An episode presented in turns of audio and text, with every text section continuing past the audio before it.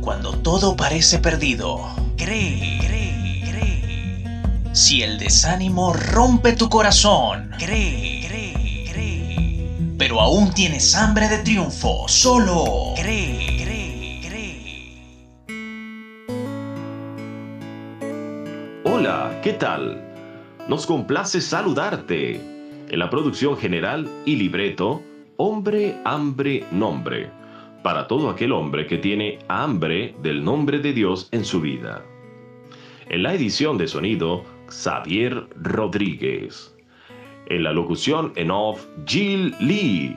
Y con el gusto de siempre en la presentación, Agustín Marcano. Esto es Cree, en su edición número 7, desde ya.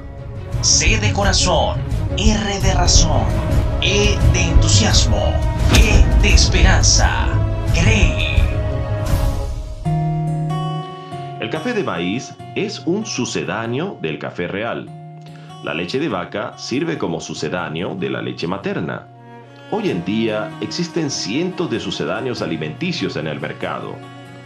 Pero entonces, ¿qué es un sucedáneo? El término se refiere a una sustancia que puede sustituir a otra por sus propiedades similares, aunque nunca con la misma calidad. Los sucedáneos han invadido el mercado alimenticio por razones económicas y en algunos casos por motivos de salud. En esta vida comúnmente nos acostumbramos a usar sucedáneos físicos, mentales o espirituales, en vez de elegir lo original. La carrera, las riquezas, los placeres, los vicios, etc pueden llegar a ser sucedáneos de amor para muchos, pero al final no llenan el vacío. El lugar del amor únicamente puede ocuparlo él mismo.